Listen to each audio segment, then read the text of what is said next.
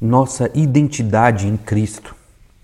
O que Deus faz por nós e em nós deixa sua marca em nossa vida.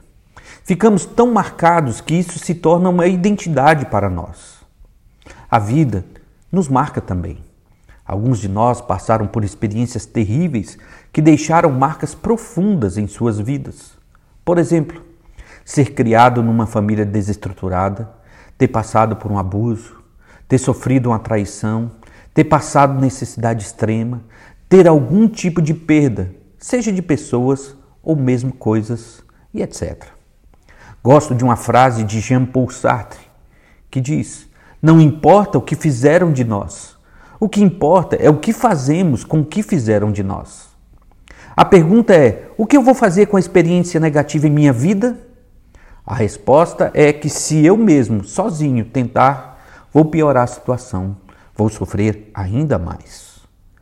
Mas se eu entregar e me entregar nas mãos de meu Criador e Redentor, Ele fará uma transformação tão grande que as experiências do passado não mais me rotularão, não serão mais uma marca, não definirão minha identidade.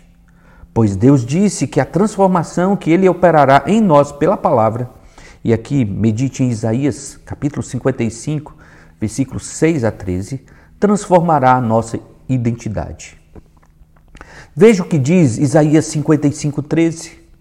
Em lugar do espinheiro crescerá o cipreste, e em lugar da sarça crescerá a murta. E isso será glória para o Senhor e sinal eterno que nunca se apagará. Deus é capaz de transformar aquelas experiências feias e mal cheirosas que nos definiam em belas e perfumadas, dando uma nova identidade em Cristo para a glória dele. Que Deus abençoe o seu dia.